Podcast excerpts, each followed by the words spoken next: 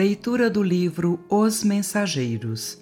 Psicografia de Francisco Cândido Xavier, ditado pelo espírito André Luiz. Gravação licenciada pela Federação Espírita Brasileira.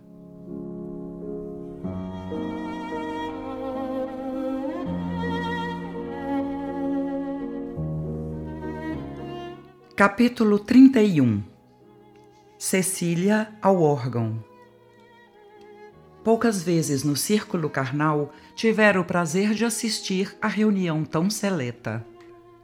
Todos os lustres estavam magnificamente acesos e lá fora as grandes árvores, docemente agitadas pelo vento brando, pareciam refletir o clarão lunar. Pares graciosos passeavam ao longo da varanda e das escadarias extensas o castelo enchera-se de alegria com a crescente multiplicação de convidados. O administrador mostrava-se orgulhoso de confraternizar com os colaboradores diretos da sua obra na recepção condigna aos amigos da colônia próxima.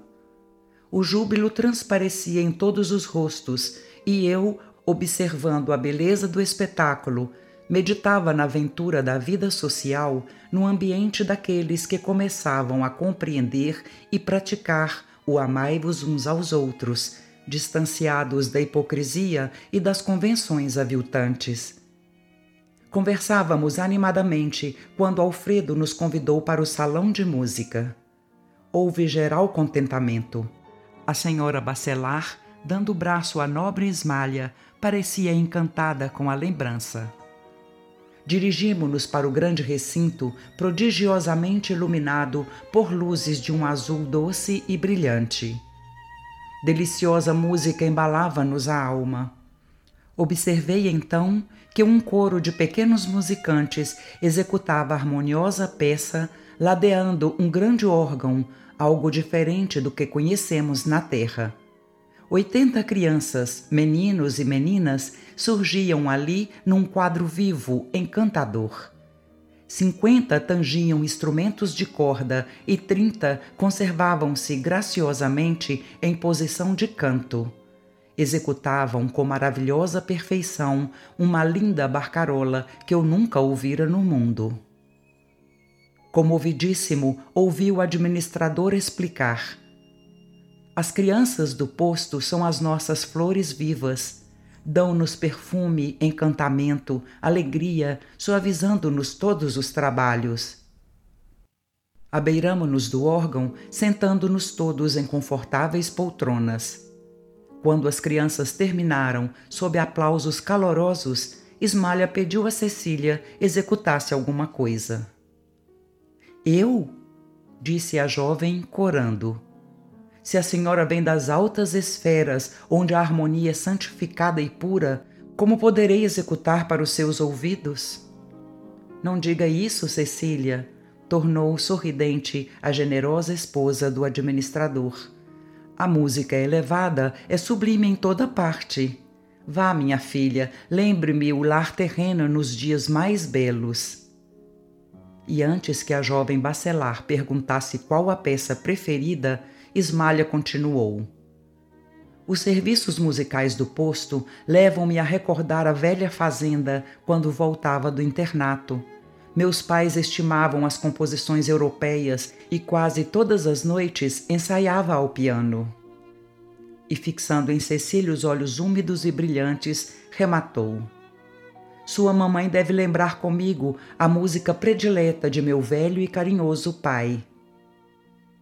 Notei que a senhora Bacelar disse alguma coisa à filha em voz baixa e vimos Cecília caminhar para o grande instrumento sem hesitação. Com emoção indizível, ouvimos-la executar magistralmente a tocata e fuga em ré menor de Bach, acompanhada pelas crianças exultantes. Fixei o rosto de Esmalha, notando, pela luz do seu olhar, que seus pensamentos vagueavam longe, talvez em torno do antigo ninho doméstico. Via enxugar as lágrimas discretas e abraçar Cecília carinhosamente ao findar a execução. Agora, Cecília, cante alguma canção da própria alma. falou a nobre senhora com ternuras de mãe. Mostre-nos seu coração. Os senhores Bacelar estavam satisfeitos e emocionados. Lia-se-lhes nos gestos o carinho com que acompanhavam os menores movimentos da filha. A jovem sorriu, voltou ao teclado, mas permanecia agora fundamente transfigurada. Seu belo semblante parecia refletir alguma luz diferente que vinha de mais alto. Começou a cantar de maneira misteriosa e comovedora. A música parecia sair-lhe das profundezas do coração, mergulhando-nos em sublime emotividade. Procurei guardar as palavras da maravilhosa canção mas seria impossível repeti-las integralmente no círculo dos encarnados na Terra. A sombra da meia-noite não poderia traduzir o revérbero da aurora. Mas de algo me lembro para registrar aqui, com a fidelidade de que é suscetível minha memória imperfeita. Como se fora rodeada de claridades diversas daquela em que nos banhávamos, Cecília cantou com voz veludosa e cariciante. Guardei para os teus olhos as estrelas brilhantes do céu calmo. Guardei para tua alma todos os lírios puros dos caminhos. Amado meu, amado meu, como é longa a viagem entre escolhos neste oceano imenso da saudade ao sublime luar da eternidade. Em vão a fada esperança acende a luz dentro de mim, porque te foste ao mundo assim? Volta, amado, ainda mesmo que as tuas mãos estejam frias e que teus pés sangrem de dor.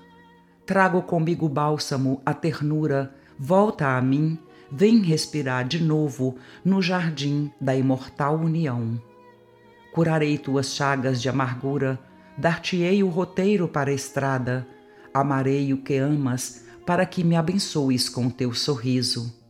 Volta, amado, esquece a dor e a sombra do passado.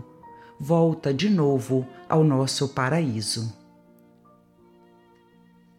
Quando desferiu as últimas notas, vi-lhe o semblante lavado em lágrimas, como se fora banhado em pérolas de luz.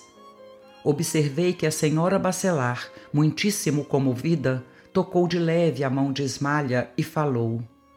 Cecília nunca o esquece. A esposa do administrador, mostrando-se extremamente sensibilizada, indagou: Não tem vocês novas notícias de Hermínio? O pobrezinho tem vivido de queda em queda, esclareceu a nobre interlocutora. E Cecília sabe que não poderá contar com ele por muito tempo ainda, guardando por esse motivo muita mágoa íntima. Entretanto, nossa filha não desanima e trabalha incessantemente, cheia de esperança. Nesse momento, porém, a jovem regressava ao círculo familiar, enxugando os olhos. A esposa de Alfredo abraçou-a e falou: Minhas felicitações! Não sabia que você progredira tanto na arte divina. E que bela canção! Cecília fez um gesto de timidez, beijou a mão da carinhosa amiga e retrucou: Perdoe-me, querida Esmalha, meu coração permanece ainda muito ligado à terra. Esmalha, porém, de olhos úmidos e compreendendo-lhe o sofrimento íntimo, conchegou-a ao peito e murmurou: Devotar-se não é crime, minha boa Cecília. O amor é luz de Deus, ainda mesmo quando resplandeça no fundo do abismo.